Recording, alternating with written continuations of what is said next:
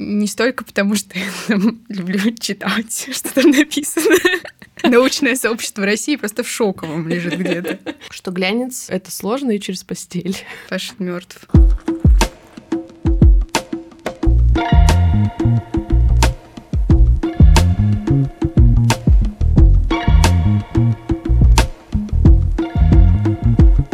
Всем привет! Меня зовут Лиза Агеева, и я ведущая подкаста «Из каждого утюга». В этом подкасте я пытаюсь ответить на вопрос, кто же оставил нам больше травм, родители или массовая культура, встречаюсь с экспертами и просто интересными людьми, обсуждая феномены массовой культуры и вспоминаю то, что сформировало нас когда-то. Давайте, пока мы не начали разговор, э, сразу договоримся, что если вдруг этот разговор вам нравится, вы идете и ставите оценку этому подкасту. Звездочки, лайки или там какие еще бывают оценки на разных платформах.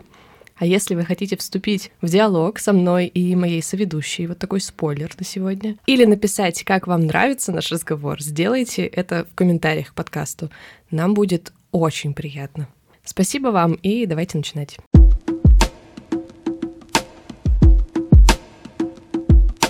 А сегодня особенный день. Ну, как бы, если не считать, что я стала в 6 утра в Москве. До слез. Ну и, в общем-то, да, я в Москве, и я не одна сегодня за микрофоном. А, сегодня в гостях у меня Настя Янушевич, специалист по связям с общественностью, креативный продюсер и без пяти минут историк. Настя, привет! Привет! Я в утюге. Надеюсь, мы будем тоже из каждого утюга звучать. Очень хотелось бы как-то. Было бы славно. Да, да. Во всяком случае. А, Настя, э, расскажи немножко о себе. Кто ты? Почему ты вообще согласилась э, говорить сегодня в микрофон со мной? Я историк по образованию, но так уж получилось, что вот профессионально меня занесло креативной индустрии. Почему? Да только Бог знает почему. Все мы тут оказались, мне кажется, по такому же принципу. В общем, друзья, мы сегодня будем говорить про глянец вместе с Настей. Ох. Хочу немножко рассказать о том, как мы выбрали эту тему. Мы с Настей подруги, как вы могли заметить по нашим хихикам и хахайкам. Да ладно. А, и как-то в личной беседе Настя говорит, кстати, я пишу диплом про гламур. Ой, тфу ты, про глянец. А я начинала в этот момент записывать, э, запускать свой подкаст. Я такая, ну, Настя, ну все, судьба. Нужно записывать э, подкаст. Э, нужно, чтобы эта тема не пылилась на полке в университете, а выходила в массы, так сказать. И твои светлые мысли тоже. А, ну и вот, сегодня за микрофонами сидят два замечательных человека. Один пишет диплом про глянец, а другой защитил диплом про ночные клубы. Вот, так. Научное сообщество России просто в шоковом лежит где-то. Да, мы такие. Да. Да, да. И не стесняемся этого абсолютно. Да.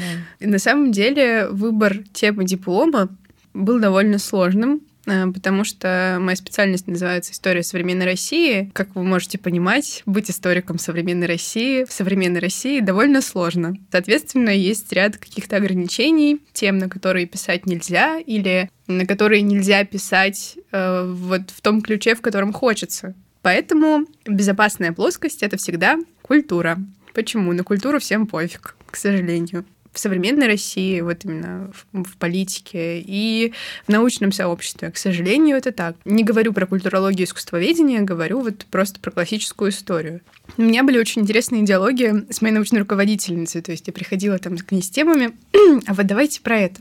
Нельзя, это статья. А давайте вот про это. Но здесь тоже как-то не очень. А ты готова приходить к таким выводам? Нет. Ну давай еще посмотрим. А вот там, акционизм политических художников, ну, тоже сомнительно. Давайте напишу просто про глянец. Ну что, ну как это? Ну, я говорю, вот именно, потому что на это всем все равно, а очень даже зря. Уверена. А у тебя есть какая-то личная история с глянцем? Или ты просто... Или исключительно из-за того, что это безопасная тема? Нет, мне лично интересно это исследовать. Э, мне интересно читать. Я вообще глянец даже коллекционирую. У меня есть небольшая коллекция. Ну, небольшая относительно. И вообще очень трепетно отношусь к этому жанру, потому что во многом э, это сформировало какой-то визуальный вкус и э, стремление к тому, как вообще нужно я росла в городе Киселевске Кемеровской области, и до появления интернета источников о визуальной культуре и вообще чего-то красивого в жизни было мало. Поэтому глянец был, был таким свежим воздухом, свежим воздухом в регионе, где пахнет углем. Пау-пау-пау! Вот это каламбур совершенно сумасшедший. Да, поэтому в городе Киселевске не было там каких-то магазинов э, хороших брендов классных. Fashion а где... не было. Не было абсолютно. Fashion мертв. То есть, э, что куда посмотреть, как нужно выглядеть, как это, ну, что такое вообще красиво. Поэтому, да, глянец всегда очень впечатлял. Я в восторге. Я вообще задумывала этот подкаст как раз как сочетание экспертности и личных историй. И так получается, что все гости, которые приходят о чем-то рассказывать, одновременно и экспертны в чем-то, и имеют какое-то личное отношение к этому. А, и такая глобальная цель этого разговора, да и вообще э, всего подкаста, не научить вас э, всему этому и не не начать с одного выпуска разбираться во всем глянце, а просто чтобы вы составили мнение об этом явлении и смогли ну, в каком-нибудь разговоре э, покозырять своими знаниями. Э, вот. Ну, в общем, я предлагаю начинать.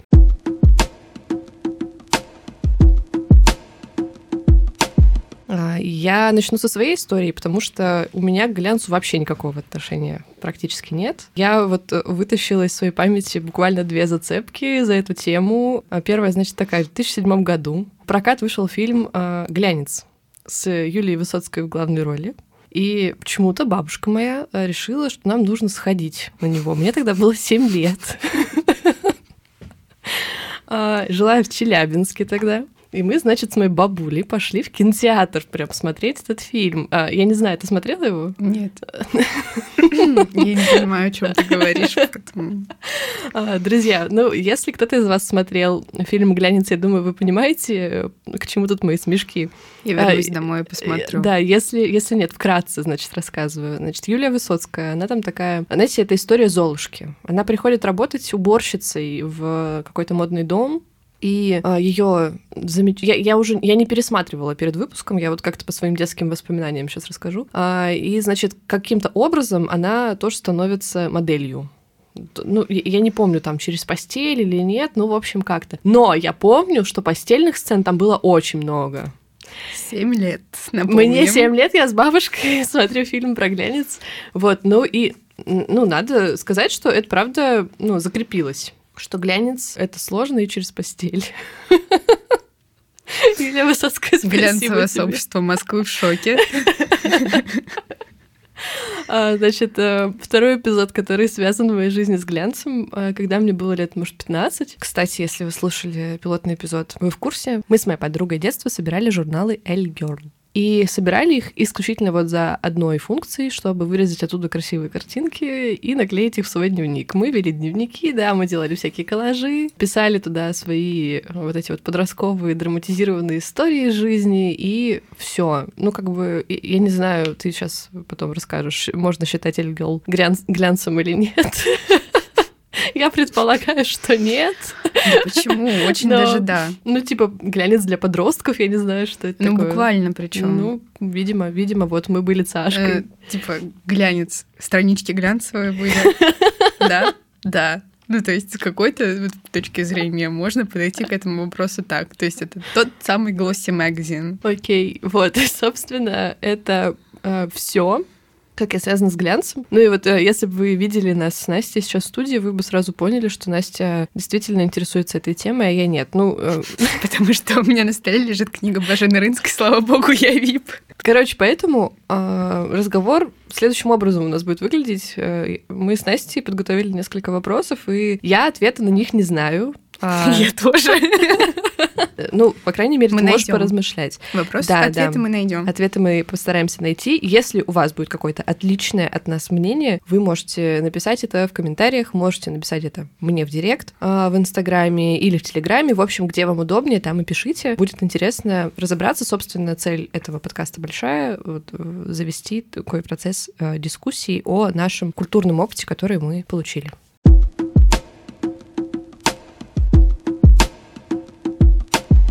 Всем hello, это Лиза на монтаже.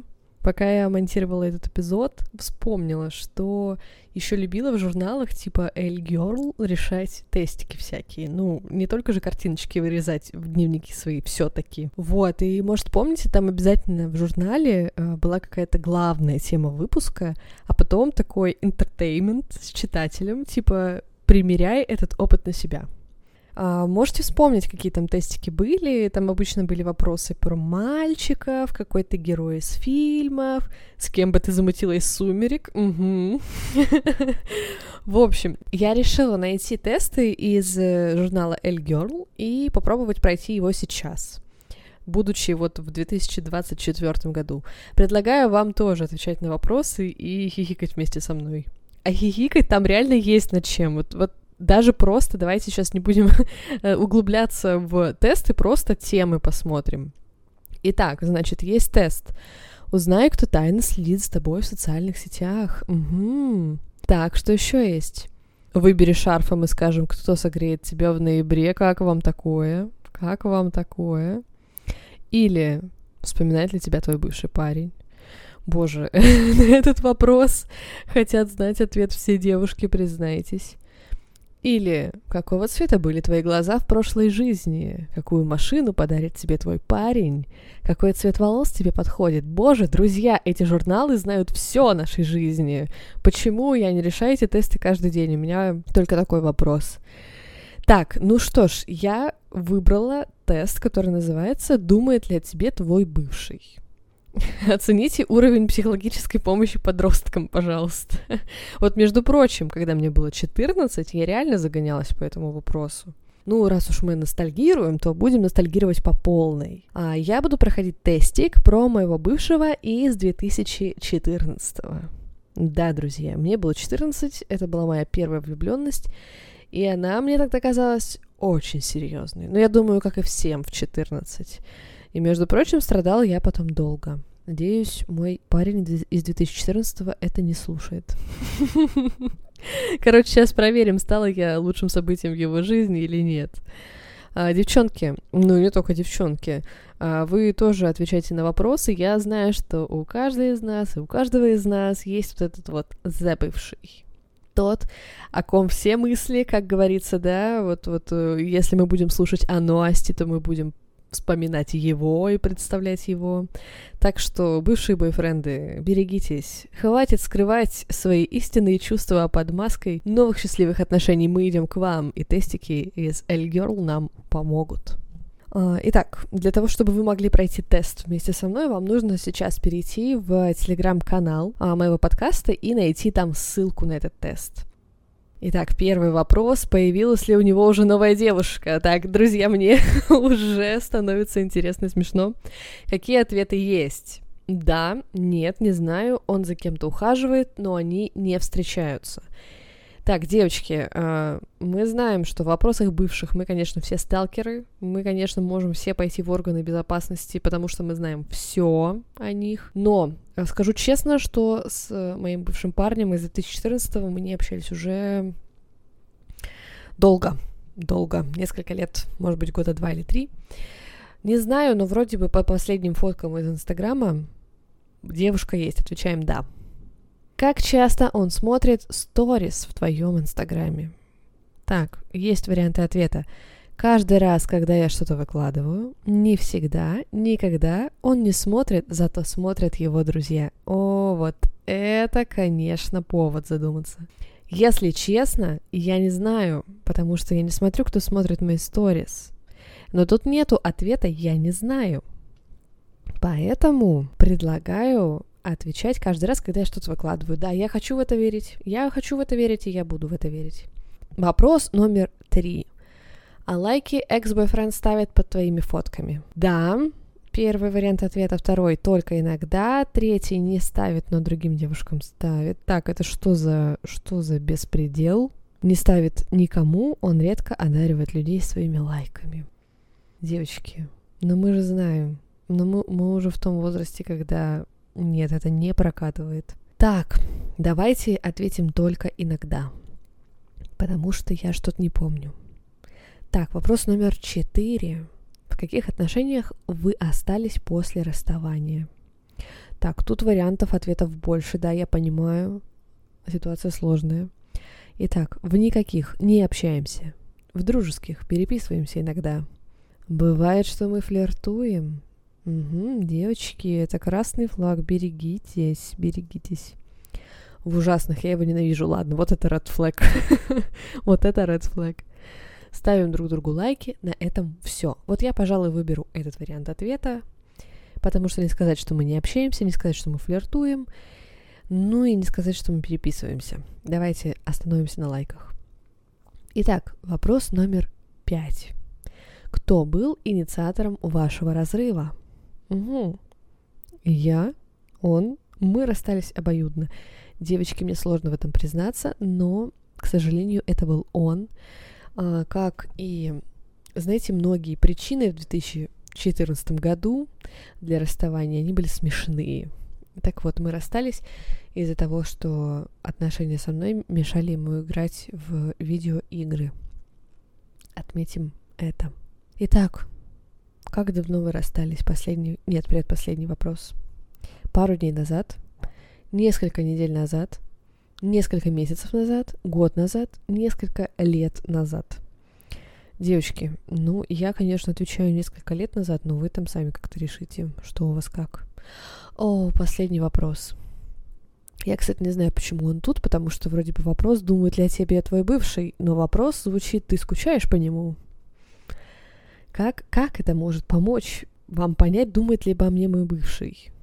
Вопрос, соответственно, да и нет. Ну, ответим нет, не скучаю. Так, что же я получила? Нет, мысли этого boy не крутятся вокруг тебя, скорее всего. На его крючке есть уже новая добыча, а может быть, не одна. Не, девчонки, ну вы понимаете вообще? Вы понимаете? Он не думает обо мне, как так? То есть, то есть я не стала лучшим событием в его жизни. Это ужасно. Как он в даже свои 14 не смог понять этого? Девчонки, ну уделитесь, получается, своими ответами, как бы там в комментариях, что кого, я не знаю. Ну, надо как-то разобраться с этим вопросом, я считаю, и со всеми остальными. Резюмируя вообще все это явление этих тестиков, да, в журналах для подростков, в Girl, вот эти вопросы, вернуться ли к бывшему, мы определим твое настроение и призвание по цвету глаз, э, кто подарит тебе машину и так далее. Это все, конечно, клево. И глянец клево умеет показывать образ жизни. Мы, кстати, об этом в эпизоде с Настей будем дальше говорить, так что не переключайтесь, как говорится. А еще глянец клево показывает стандарты красоты, и так далее. Но действительно мало заботился, по крайней мере тогда, о нашем ментальном здоровье. Ну и вообще тренда, честно сказать, не было такого. Как хорошо, что мы сейчас с вами живем в другое время. Тестики в журналах — это, конечно, здорово и очень весело, и их э, обязательно нужно проходить для того, чтобы поднимать себе настроение. Но пробовали вы когда-нибудь психотерапию, друзья? Если нет, то у меня для вас прекрасные новости. Человечество шагнуло вперед, и вот мы с вами оказались в этой точке его развития, когда вдруг стало понятно, что даже если ты живешь на Манхэттене и с Деми Мур делишься секретами, вообще не факт, что в этот момент ты будешь чувствовать себя счастливой. Потому что дело-то в другом. Да, ну, мы с вами понимаем. Потому что, ну, как бы бывший не думает о вас, да. Если вдруг вы тоже задумались о том, что все эти важные вопросы не стоит доверять тестам и чужому мнению, то хочу рассказать вам про сервис по подбору психологов Альтер, куда вы можете обратиться со своими вопросами. Стать психологом этого сервиса вообще не так-то просто. Надо доказать свою экспертность и регулярно проходить личную терапию и супервизию. Только 13% заявок получают одобрение. Представляете вообще? Вы можете сами выбрать подходящего по методу работы и по личным качествам психолога. Для этого вам нужно просто указать все, что вы хотите знать о своем эксперте, о своем специалисте на сайте Alter. Там клевые фильтры. Заходите по ссылке на сайт и изучайте сами. Что лично мне кажется очень клевым в этом сервисе, так это то, что можно выбрать формат работы с психологом лично или онлайн. Знаю, что очень многие устали от онлайна и хотят личного eye-to-eye контакта с психологом. И вообще, как будто бы, когда разговариваешь на такие важные, трепетные для тебя темы, хочется видеть напротив себя живого человека, видеть его реакцию, смотреть, как реагирует его тело, мимика и так далее. Так вот, такого специалиста вы можете найти на сервисе Alter. Просто выбирайте город, в котором вы живете или в котором сейчас находитесь, и сервис подберет для вас подходящего специалиста. Ну и, конечно же, у меня для вас есть промокод Елизавета большими латинскими буквами. Вводите его при регистрации на платформе Alter и получайте скидку в 20% на первую сессию. Пусть бывшие останутся мемами, а не проблемами в вашей жизни. Да, девчонки и мальчишки. Конечно же, все ссылки и промокод будут прикреплены в описании к этому эпизоду и в моем телеграм-канале. Там же, в телеграм-канале подкаста, я соберу подборку постов из соцсетей Альтера, которые закрывают вопросики, которые не смог закрыть глянец. По крайней мере, на эти вопросики мы не смогли найти с Настей ответ. А мы возвращаемся к важным вопросам про глянец.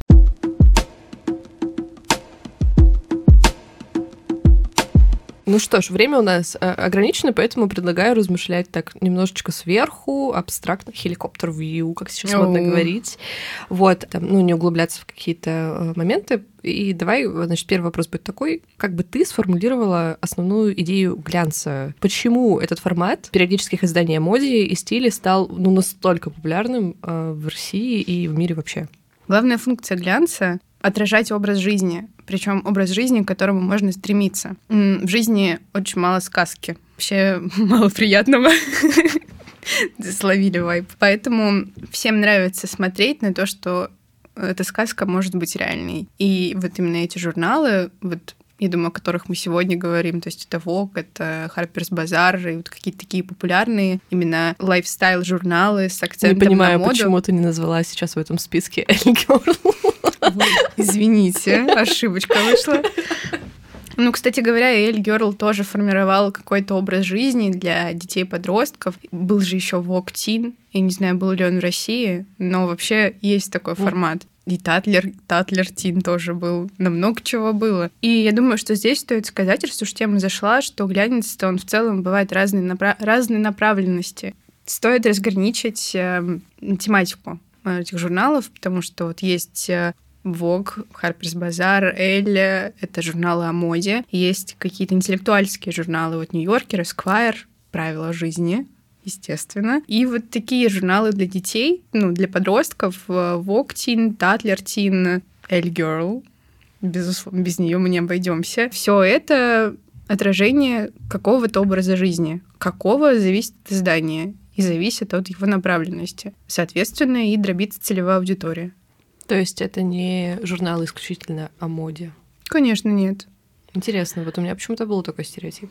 Когда говоришь глянец сразу, ну, может быть, это какое-то детское воспоминание с Юлией Высоцкой. Ох Юля. Эм, окей. Люди так отзываются на эту идею, потому что им нужен этот э, идеал образа жизни, момент, за которым нужно стремиться. Почему так, такой популярный этот формат оказался? Ну, вообще, как исторически сложилось, почему вообще глянец э, появился и вот пошел в массы? Потому что появились свободные деньги и появилось свободное время. Нужно было его куда-то тратить. Появились журналы, которые рассказывают о том, как жить правильно, куда ходить, что носить, как смотреть. Такой своего рода такая книжечка с советами о том вообще, что делать с этим свободным временем. И появилось тоже разделение внутри этой целевой аудитории. То есть э, глянец читают не только вот те, кто действительно пойдет покупать э, бриллианты граф э, и соболиные шубы, но и те, кто стремится к этому образу жизни, то есть такие wannabe. Важная характеристика глянца, его не читают, его смотрят. То есть изначально это были преимущественно картинки. Первые, кто публиковали фотографии, это был Лефисель, по-моему в Воге впервые появились эм, уже красивые такие тиражные напечатанные картинки. То есть до этого глянец вообще был таким журналом веселой картинки. Это были чуть ли не, чуть, чуть ли не вручную раскрашенные такие раскраски с красивыми одеждами, платьями, ну и диетами вроде там «7 дней на шампанском». То есть появился формат, и к этому, ко всему подтянулась целая индустрия. Я думаю, что это вещи взаимные. То есть индустрия менялась. Ну, опять же, появлялись свободные деньги.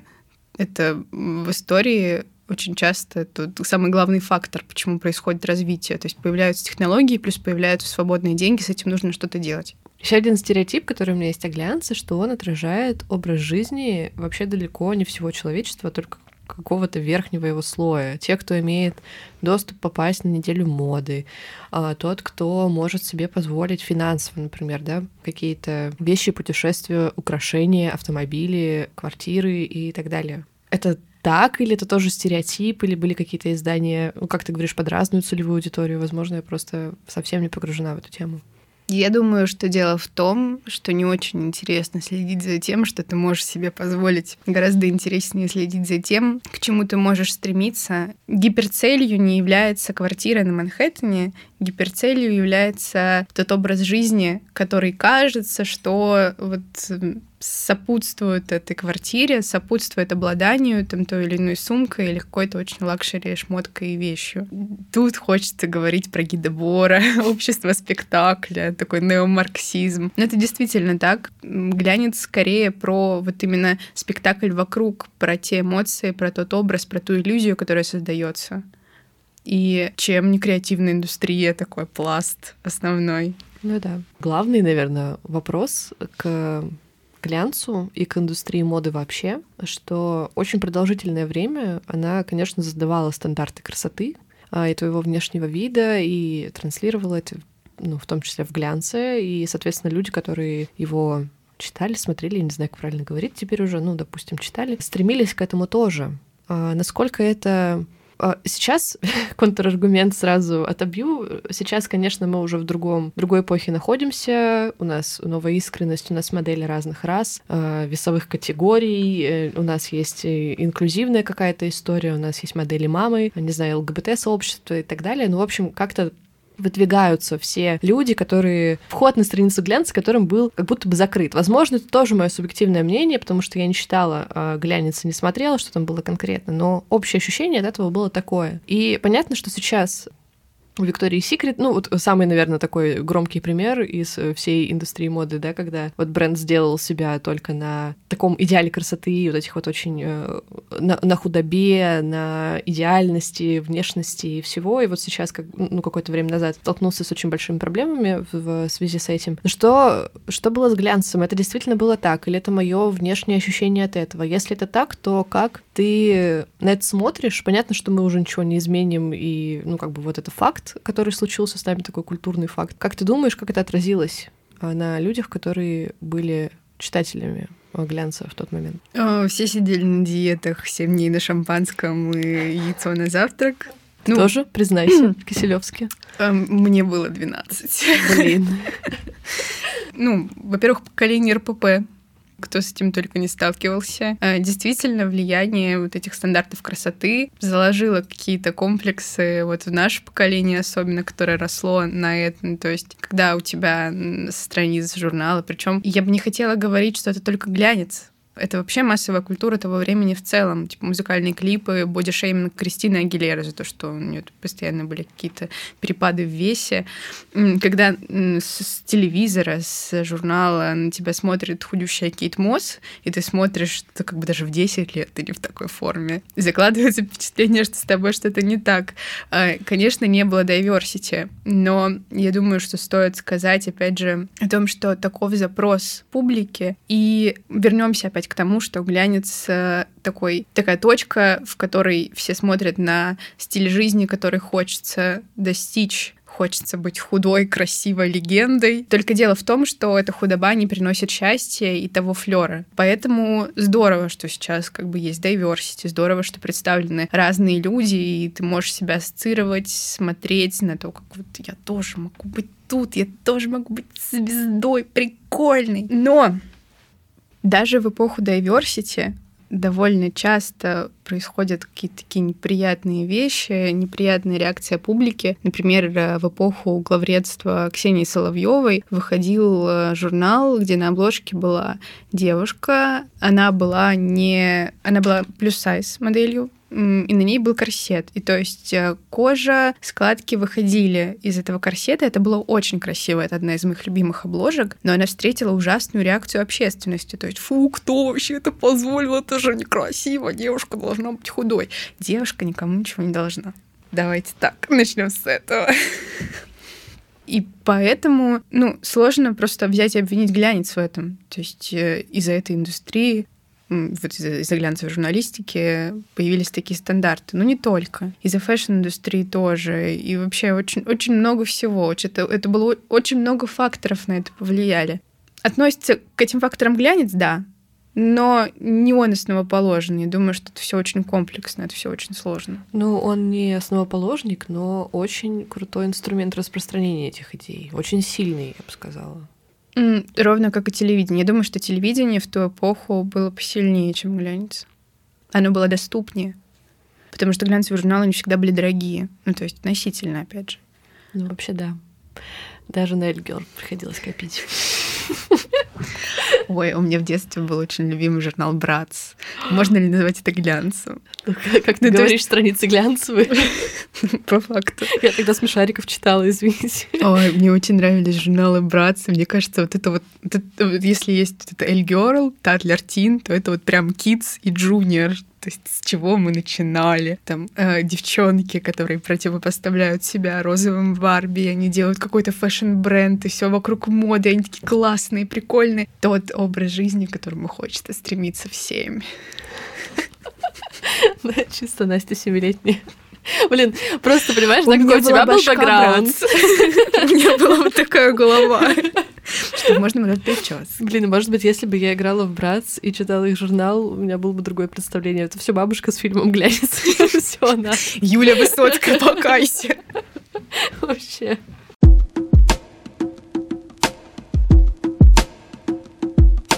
Как ты думаешь, почему глянец именно в сфере fashion а, так притягателен для многих? Какое ощущение от собственной жизни стоит э, за своим прекрасным внешним видом?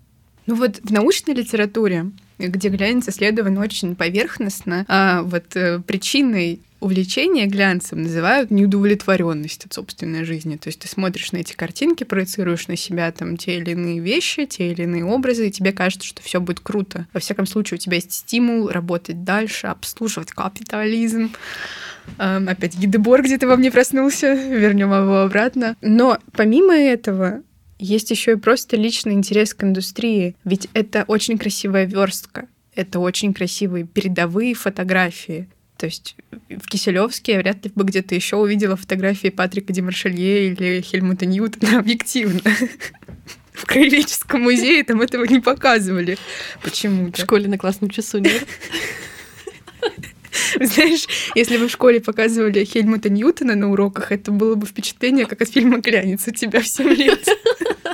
Короче, про э, глянец и fashion.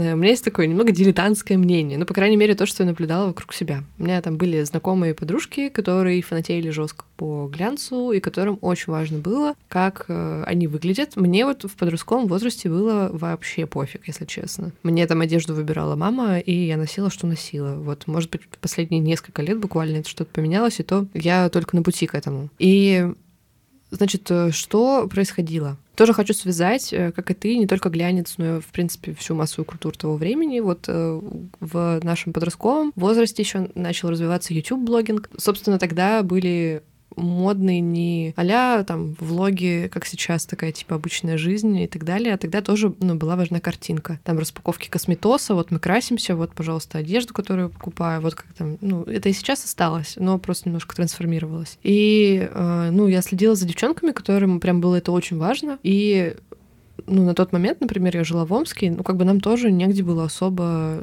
во-первых, на какие шиши, да, как говорится, во-вторых, реально негде было покупать одежду и косметику, и обувь, и аксессуары такого качества и таких брендов, которые были в этих, на страницах этих журналов. Ох. Ну и, собственно, что мы делали? Ехали в Мегу, в общем, в магазин Сеппола э, или, не знаю, там что еще было. H&M. Если в Омске не было э, места, где нужно одеваться, то есть я вообще промолчу про город Киселевск. так уж получилось, что ближайшая мега была в Новосибирске, то есть ездили мы туда довольно редко, ну, это 450 километров, и есть, что бы... Я даже не помню, что было. Я задумываюсь. У нас, то есть, магазин, торговый центр «Планета», величайший, на Кузнецке, где открылась первая Зара, где... То есть, там одевалась не то, что вся область, но и какие-то близлежащие города вообще к области. То есть, была Зара, была H&M, Ой, вообще, вот с сегодняшнего дня надо смотреть в каком-то вообще параллельном мире. Шок. Массимо Дути открывался. То Боже! это появилось... Массимо Дути в Киселевске? В Новокузнецке. А, в Новокузнецке. Конечно, нет, в Киселевске такого не было. В Киселевске ничего не было. Да, начнем с того, что мы не одевались в Киселевске. Приходилось ехать в Новокузнецк. Э, ТРЦ «Планета» открылся лишь э, в 2016 или 2017 году. То есть, ну, это уже такой тинейдж возраст. Смотря какой фабрик, смотря какие details. Что было до этого, я, честно говоря, не помню. Ну, Глория Джинс, наверное, была. Глория, да, да. Все. Остин.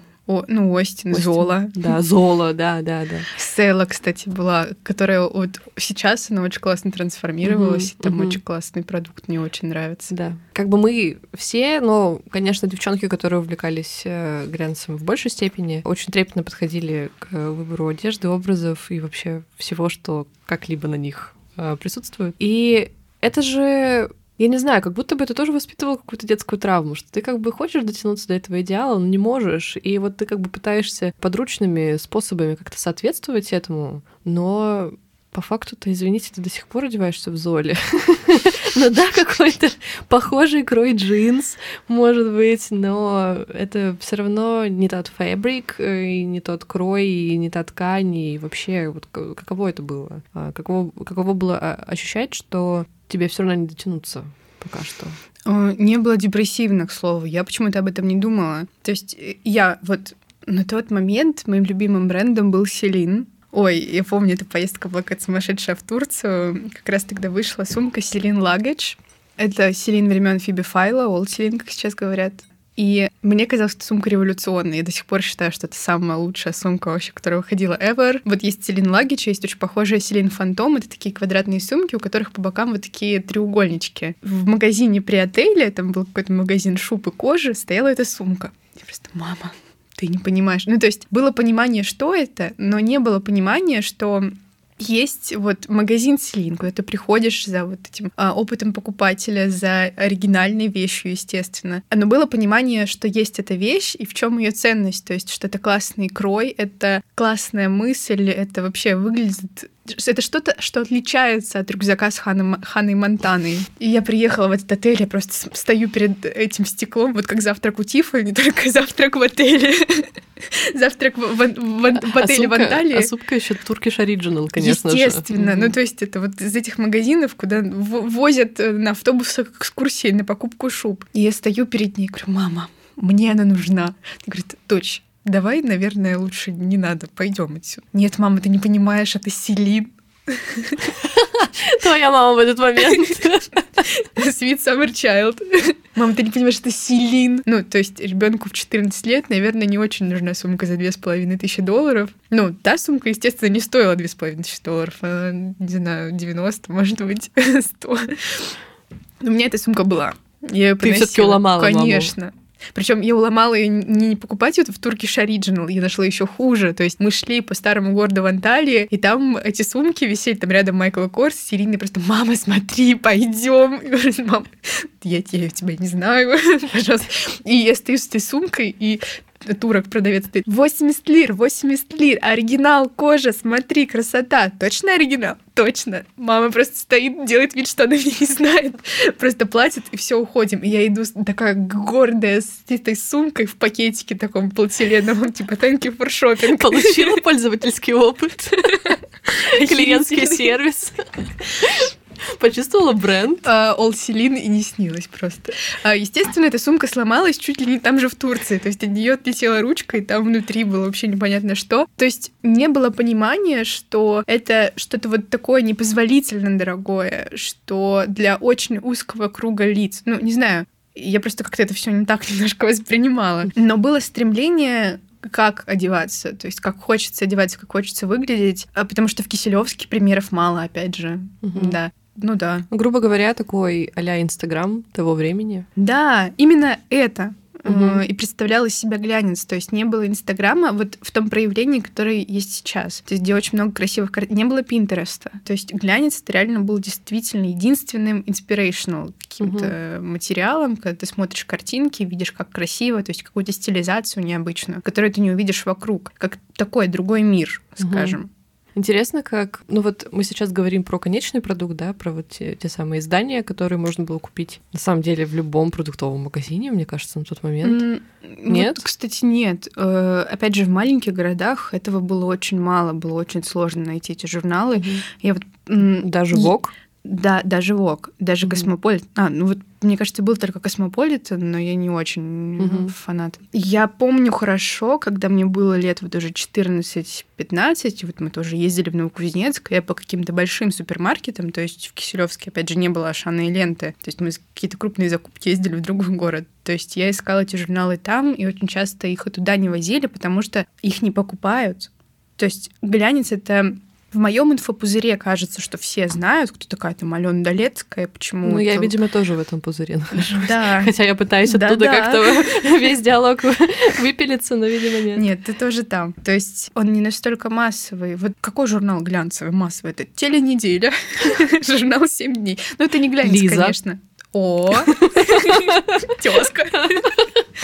Ну, кстати, Лиза тоже была массовая, потому что, ну вот, я когда прихожу в салон красоты в Москве, индикатор, да, что читают женщины в том или ином э, городе. То есть я была в Самаре в салонах красоты каких-то, вот в Москве, опять же, в Петербурге жила, вот в Новокузнецке, в Киселевске индикаторы, какие журналы лежат. То есть, если в Москве это журнал Seasons, это, ну, что-то такое сложное, ну, Vogue. Там в Петербурге примерно так же в Самаре там «Собака Самара», ну, то есть какие-то такие локальные, но тоже глянцевые издания, тоже в целом про интересный стайлинг, про интересную фотографию, про что-то сложное. В Киселевске это журнал «Лиза». Серьезно, даже в хороших каких-то очень салонах. Ну, я не знаю, как в плохих. Это не была. То есть... Мой детский, моя детская насмотренность не разрешает мне там появляться. А, спасибо а, глянцу. спасибо журналу Вок, у меня были высокие стандарты. ну, серьезно, это журнал Лиза преимущественно. То есть это как засолить рыбу, как засолить огурчики, как одеться удобно, пойти в огород. То есть это не про fashion. Ну, и история там какой-нибудь певицы о том, как она расходилась с мужем. То есть такой глянец, э, aka сериал на России один то есть смысл примерно тот же. Посочувствовать, так горемычно посидеть, потом увидеть рецептик. Ой, прикольно. Попробуй. Вырву страничку. Делаю вырезку. Да-да-да. Это как раз-таки э, коллаж детей. Ты вырезаешь красивые картинки. Коллаж девочки, вырезаешь красивые картинки из журнала Йол. Коллаж женщин, рецепт засолки огурцов по рецепту из журнала Лиза. Боже, надеюсь, я не стану такой женщиной. А почему и нет? Я бы очень, я уже очень Лиза. даже да. Лиза, как солить огурцы? Я не знаю. Я хочу нейросеть от журнала Лиза. Это, это реально это кладовая секретов. Ой. Вот как платить по счетам, да, как платить счетчики? Откуда в доме появляется порошок?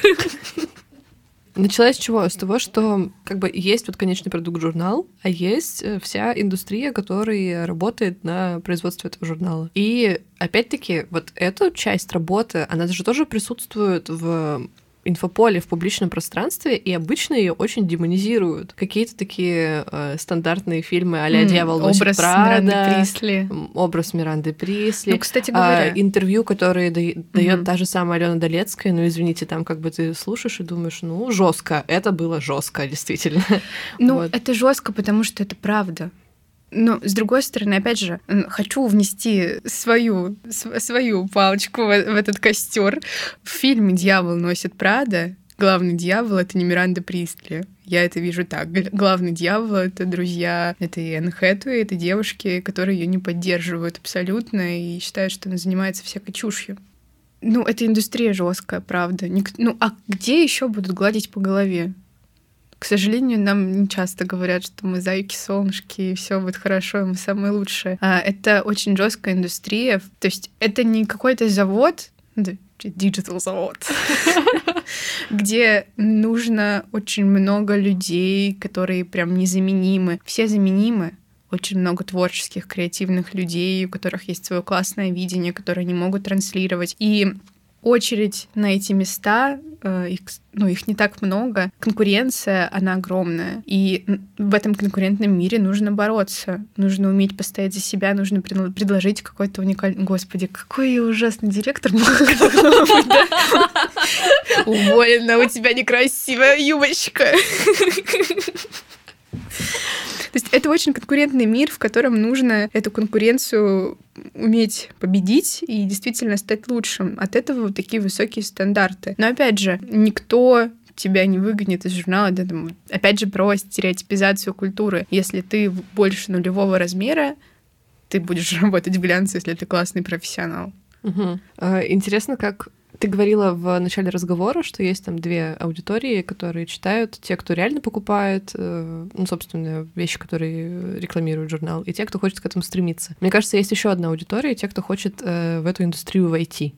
Mm, То есть не просто жить да. этим образом жизни, а вот быть там. И это тоже клевый маркер, э, как э, отразила вот э, сознание массовая культура появилась, появились шоу, вот эти вот топ-модель по-американски, русский, украинский, дальше и так далее.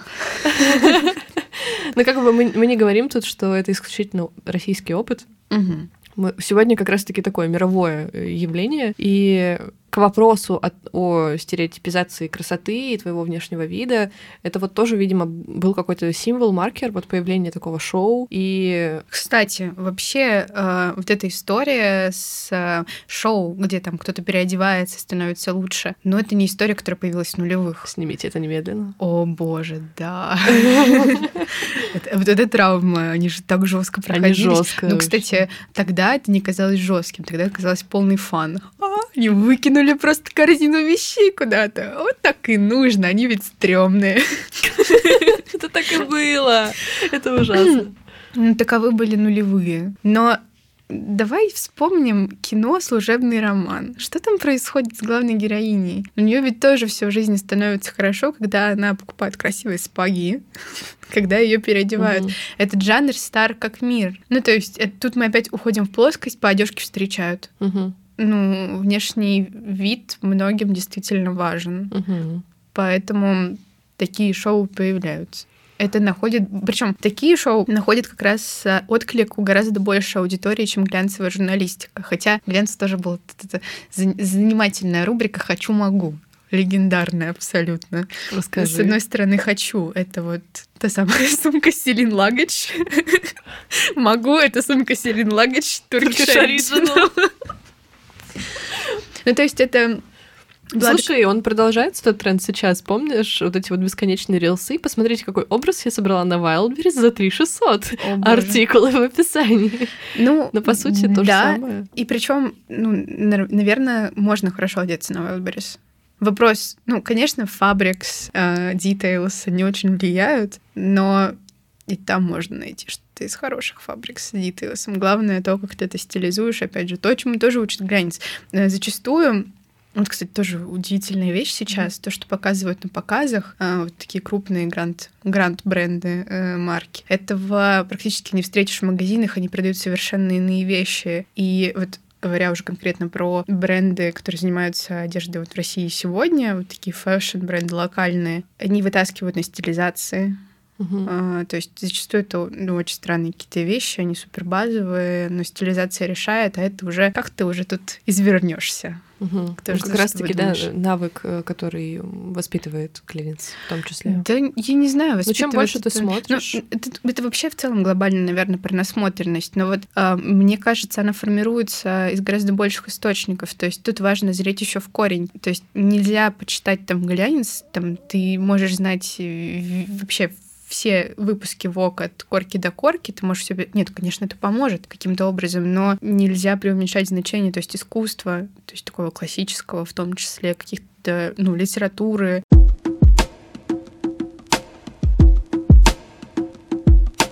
Ну что ж, э, вопрос, вопрос от редакции Анастасии Яншевич. А умер ли глянец в России после 24 февраля? Отвечает тоже редакция. Нет. Потому что... Заканчиваем подкаст. Всем спасибо. Читайте нас.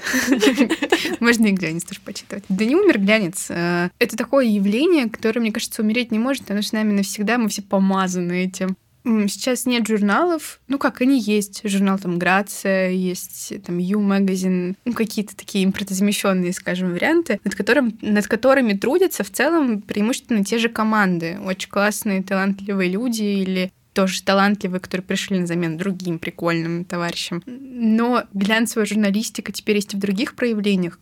Что сейчас главный глянец в России? Это блюпринт. Угу. Который, кстати говоря, вот мы говорили о том, что глянец преимущественно про картинку, там очень мало текстов, э, там очень редко поднимаются какие-то важные вопросы, я, за что я обожаю Blueprint и считаю, что действительно выдающееся издание, за что они поднимают всегда очень сложные такие controversial очень темы, начиная от э, какой-то войны и общества в процессе этой войны, заканчивая вопросом, а нужно ли платить за стажировки. Вот э, я согласна с тобой. Я очень люблю ребят из Блюпринта как раз за то, что они пошли чуть глубже вот этого образа. Потому что мне кажется, что глянец все таки э, ну, тот, про который мы говорим до Блюпринта, да, в России, по крайней мере, он формирует такую картинку немножко поверхностную. И, а вот блюпринт, он говорит про твои чувства, а, а как, э, и, и про психологию в том числе, а как ты себя будешь ощущать, какая у тебя будет самооценка, и рассматривает все явления в нашем мире, и в том числе транслирует образ жизни, вот этот вот клевый, гламурный, ну, нет, не гламурный, ну, он, ну, такой, да, он, он, он совсем иной, чем транслировался да. в печатной журналистике, вот, ну, в журналах Код, Dynaст и так далее, но я хочу сказать, что до ухода, то есть вот совсем незадолго, это начало появляться и в глянце печатном тоже когда были протесты крупные в 2021 году, когда посадили Навального, Даша Велидеева и Харперс Базар сделали обложку с Юлией Навальной. А в 2020 году а, была очень крутая обложка в «Эль», а, где главным редактором была Катя Мухина, с такой очень тоже противоречивой обложкой, которая поднимала вопрос о поправках в Конституцию. То есть там э, была модель, она была топлес, и ее грудь была закрыта черной полосой, там была написана статья Конституции какая-то, там что-то запрещает... А, статья Конституции, которая обеспечивает свободу СМИ.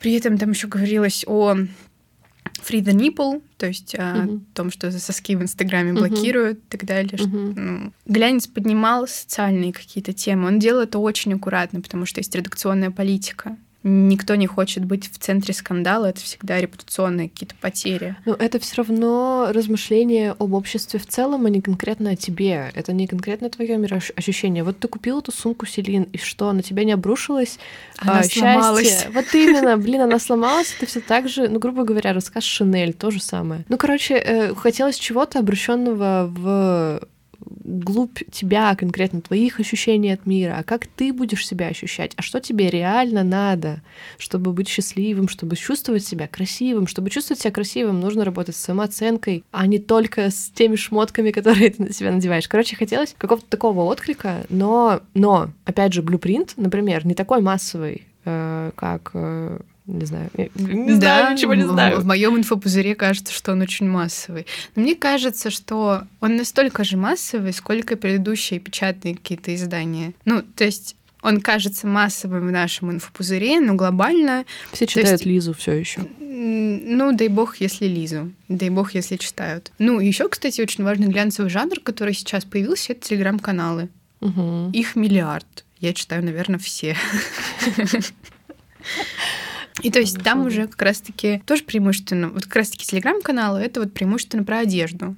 Угу. То есть э, про стилизацию, про какие-то тоже угу. новинки, новые веяния. Но там уже все зависит от э, взгляда редактора, автора. Угу. То есть тут уже как раз-таки более субъективный жанр глянцевый телеграм-канал. Но вообще, как бы тоже глобально, если говорить, индустрией моды интересуются там три с половиной человека. Один — это э, профессионал, который работает в этой сфере или хочет работать в этой сфере, а другой, кто хочет стремиться к этому, и половина человека — это кто, кто действительно живет так. Ну, то есть, ну да. Три с половиной человека интересуются модой вообще глобально.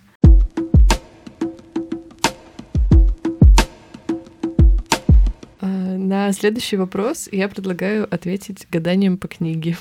О, Божена, настало твое время.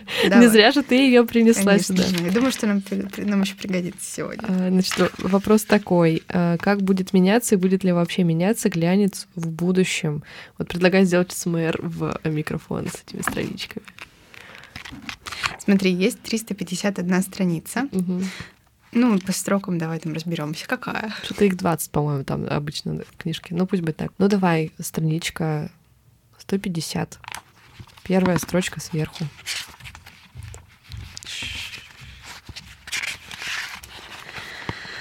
С обеда сидят.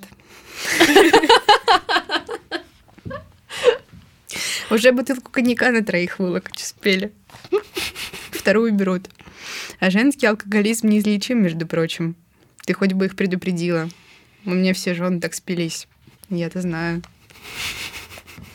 Давай еще раз попробуем.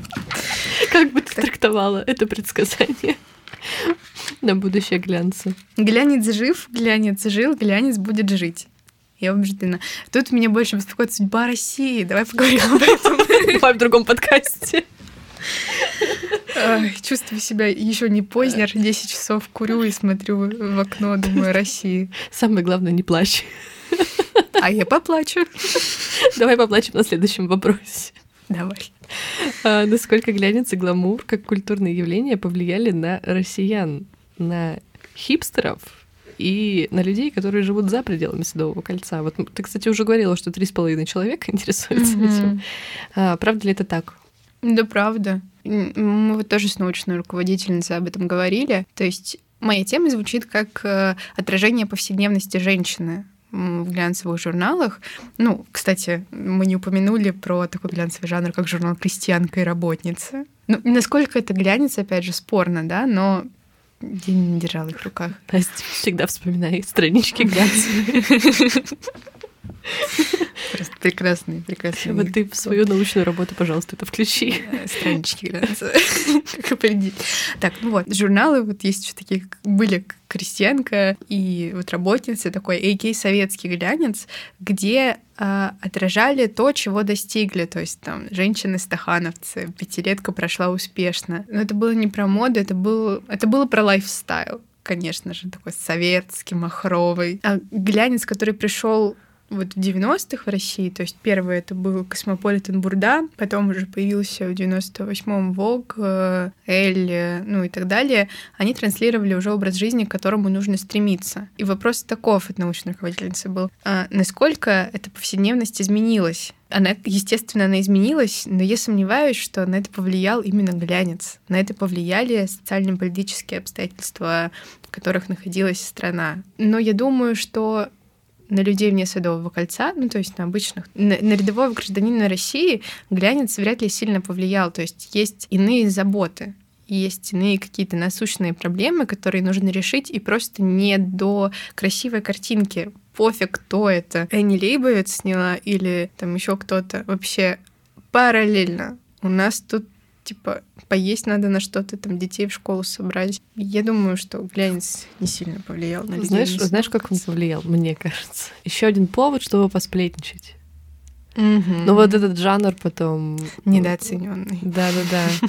Ну, не знаю, были же какие-то яркие феномены вот из Я понимаю, что это вообще не туда, но мне почему-то в голову пришла блондинка в шоколаде и О, Ксения Собчак. Да, и ну, мне кажется, таких фигур, конечно, обсуждали на каждой кухне за каждым телевизором. А ты знаешь что? А ее муж, Причем, а ее жена, а, а любовница. А Ульяна Цейтлина вышла замуж за еще одного олигарха. Ну вот, Бажена Рынская, вот он этот жанр. Конечно, сплетни, это то, что будет, что то, это как тараканы, они переживут нас. Алена Долецкая говорила как-то раз э, такую фразу, она мне очень запала. К ней, когда в эпоху ее главредства, к ней подходили люди и говорили, ой, Алена, вот э, вы доктор филологических наук, занимаетесь вот глянцем. Но я вот, честно сказать, глянец не читаю. Но, кстати, вот та обложка, можно было другую модель поставить в целом, как-то не очень было. То есть глянец, может быть, и не читают, и не покупают, но его обсуждают, и обсуждают героинь. И то есть удивительно, когда там люди знают, кто такая та же самая Ульяна Сейтлина. С другой стороны, нафига это знать просто? Нафига вот мне эта книжка нужна, слава богу, я вип. Я и сама знаю. А как она у тебя появилась?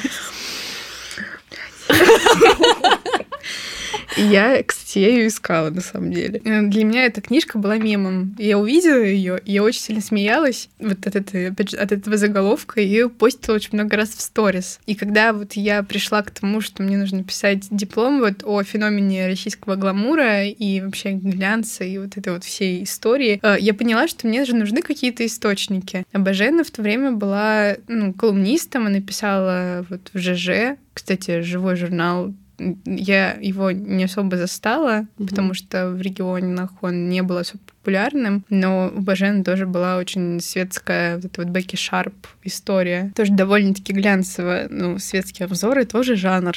Не только, не только про моду. Абсолютно. Очень важный, кстати говоря. И я поняла, что мне нужен источник, и оказалось, что книги Оксаны Робски «Как выйти замуж за миллиардера» купить было гораздо проще, чем это. И я нашла ее совершенно случайно. Это букинистика э, сезона. Я увидела и просто сразу без раздумий купила. Она. Она. Она. Решила я, значит, что надо жить красиво. Сказано, сделано. Это, это, это прививка. Да. Привившка. Вот они, зумеры. Супер. Ну, давай, все, а, такое финальное резюме. То есть, э, твое мнение, что глянец не особо повлиял на людей за пределами Садового кольца? Глянец на людей вне Садового кольца, как мне кажется, сильно не повлиял. Были другие вещи, которые гораздо актуальными оказались для людей. Но, тем не менее, в эпоху до Инстаграма это было... Глянец был практически единственным таким источником визуальной культуры, то есть то, то, что сформирует насмотренность, какие-то красивые картинки, какие-то устремления. И это тоже было важно и нужно. А, я думаю, что ну, есть целая группа людей, которые определились какой-то профессиональной принадлежностью и поняли, что творчество тоже можно там, монетизировать mm-hmm. и заниматься этим. И это тоже классно. То есть э, теперь, э, если ты там творец, художник, фотограф, тебе не только нужно идти в союз художников, да, какой-то. Ты можешь пойти в коммерческий какой-то, опять же, журнал, там, фотографировать, заняться стайлингом. Это тоже круто, mm-hmm. это тоже важно. Mm-hmm. Ну что ж, на этом будем заканчивать наш разговор. А, спасибо. Что спасибо, пришла. что пригласила. Да, спасибо, Настя. Надеюсь, э, дорогие слушатели, вам тоже очень понравилось. А, ну, как бы, если нет, то это ваша проблема. Нам было интересно. А, напомню о том, что, ну, знаете, вот важен такой энергообмен между вот тем, кто говорит, и тем, кто слушает. Поэтому, если вам показался этот разговор интересным, пожалуйста, поставьте нам оценку. Это будет продвигать наш подкаст и нашу мотивацию, между прочим, тоже. Мотивацию да. надо поднять, чтобы записывать вам еще э, много клевых выпусков. Пишите комментарии, подписывайтесь на подкаст, на его обновления, на социальные сети. Все, конечно же, будет в описании к выпуску. Спасибо, что слушаете. С вами были Лиза Агеева и Настя Иншевич. Вот, всем пока. thank you